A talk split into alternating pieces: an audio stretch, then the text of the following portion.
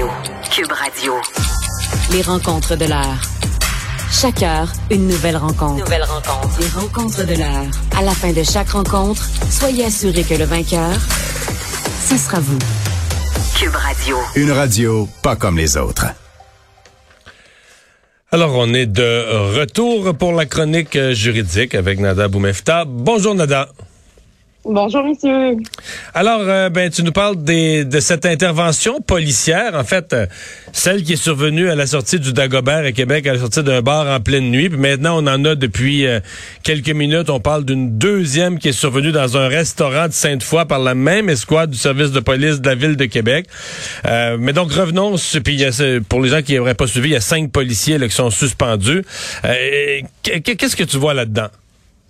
Mais d'abord, c'est sûr, Mario, hein, c'est troublant parce qu'on parle d'événements qui ont été d'abord filmés et dont on peut nous-mêmes et n'importe qui peut juger de ces événements-là à la vue de ces images-là. Et ça, je tiens vraiment à souligner l'importance euh, de ce type de preuves-là de nos jours qui, à l'époque, évidemment, quand on n'avait pas chacun des téléphones cellulaires portables, une caméra finalement portative et à disposition, ben ça n'existait pas, c'était toujours la parole des policiers contre celle euh, des gens qui se faisaient arrêter. Dans ce cas-ci, c'est évident. Euh, à mes yeux, la façon dont ce jeune homme-là de 18 ans, rappelons-le, a été traité à la sortie du bar.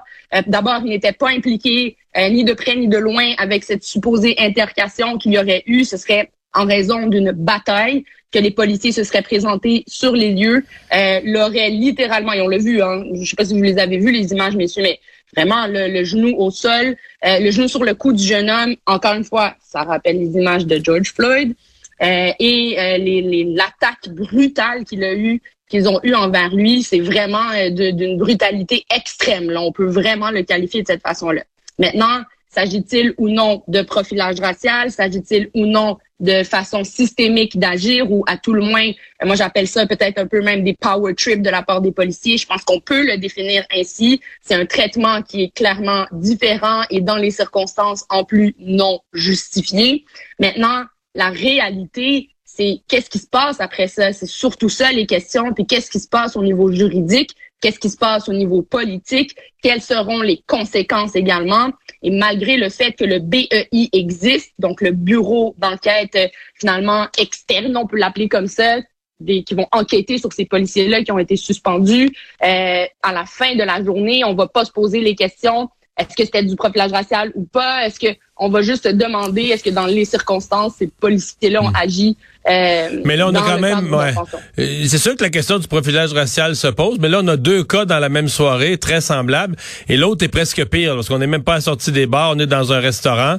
À ma connaissance, on nous parle pas là, de, de personnes euh, de, de, de nationalités diverses dans l'autre cas, et les gens ont fini pareil, avec les policiers sur la tête, puis des blessures graves, puis mm-hmm. en plein, plein restaurant, là.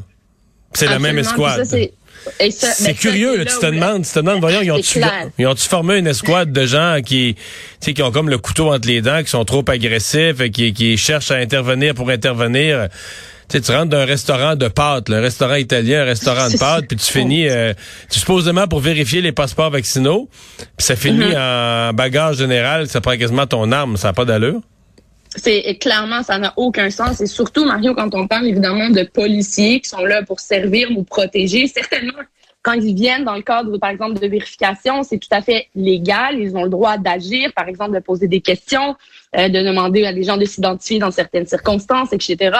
Mais il n'en demeure pas moins que la façon dont ils ont agi est très questionnable. Et je tiens à mentionner, hein, ça a fait une grosse vague sur les réseaux sociaux après le premier incident de samedi dernier. Il y a eu beaucoup de partages également en lien avec ces, ces policiers-là, dont certains des noms ont été partagés également, qui ont agi ainsi avec différents groupes, euh, des Français, des Arabes, euh, aussi également d'autres de nationalité arabe, euh, noire, pardon. Donc effectivement, là, on voit vraiment, est-ce que ce sont des bad boys là, qui se qualifient un peu comme tabasseurs? Voyons donc, c'est un peu ça qu'on pourrait euh, leur donner comme titre. Mais à la fin de la journée, Mario, on reste quand même tous des êtres humains. Et la façon dont ils agissent avec les gens en ce moment en utilisant ce pouvoir-là qui est un des plus grands, hein, faut le rappeler, tu l'as dit, ont des armes à la ceinture. Je veux dire, quand quelqu'un se retrouve face à toi et qu'il est armé, la vie est entre, ta vie est entre ses mains.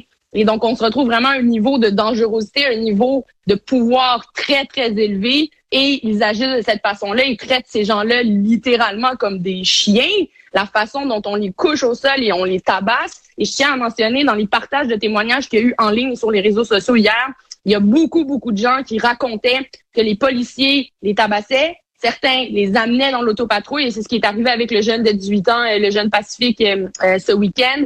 Ils l'ont premièrement, ils ont pris son téléphone cellulaire, ils l'ont pitché, hein, ils l'ont lancé dans la neige. Le jeune n'avait plus de portefeuille sur lui. L'ont amené dans le véhicule patrouille, l'ont fait rouler sur plusieurs kilomètres et l'ont déposé littéralement n'importe où, nulle part où le jeune n'a pas pu se retrouver, perdu et sans laisser, d'abord, je tiens à mentionner, pas d'accusations n'ont été portées. Pas Oui, parce que c'est ça, techniquement, là, si tu fais une arrestation aussi musclée, faut que tu l'amènes au poste pour des porter tes accusations. C'est qu'il est supposé avoir quelque chose de très grave à lui reprocher, là?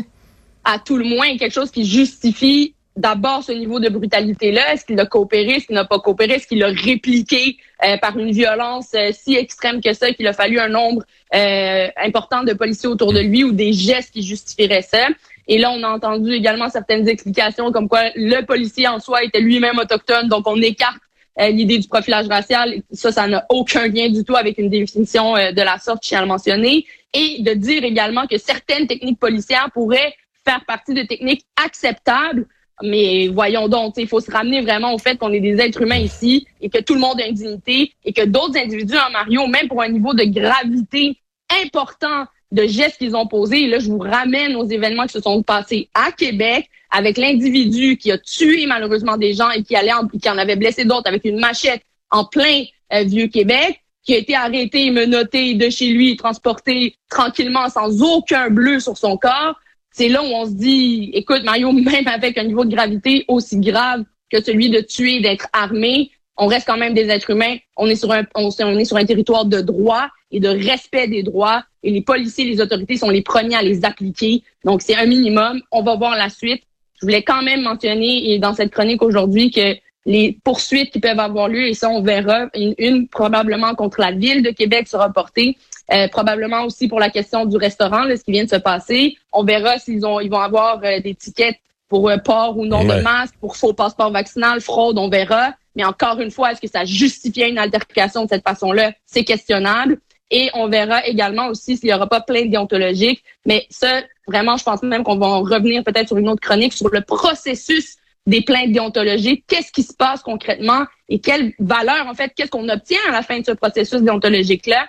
Mais dans ce processus, Mario, il faut savoir que le plaignant dans, euh, contre la police doit s'asseoir face à face au policier qui vient de l'agresser et doit discuter avec lui pour voir s'il n'y a pas une possibilité d'entente dans le dossier. Et si la personne refuse de s'asseoir face à face à cette personne-là, et là, rappelons-nous les images, par exemple, du jeune qui s'est fait tabasser ce week-end, euh, s'asseoir devant le policier puis lui parler, après avoir vécu un trauma aussi grand, si on refuse, ton dossier est automatiquement discarté, il est refusé, rejeté. Alors, je pense qu'il y a une grosse question aussi sur la façon de procéder au niveau du, du cheminement déontologique et également sur l'imputabilité, les conséquences que ces policiers vont avoir. Et clairement, quand on entend des histoires comme ça qui se répètent, et non seulement qui se répètent dans un, milieu diversifié, mais également aussi rapproché, dans un temps aussi rapproché, euh, je pense qu'il y a clairement des, des cadres ou des façons de faire qui doivent être resserrés et des patrouilleurs qui doivent être clairement rencontrés et certains peut-être même sortis, euh, se faire sortir du circuit pour la sécurité littéralement de tous et tout temps. Madame, merci beaucoup. Merci, à demain. Au revoir, à demain.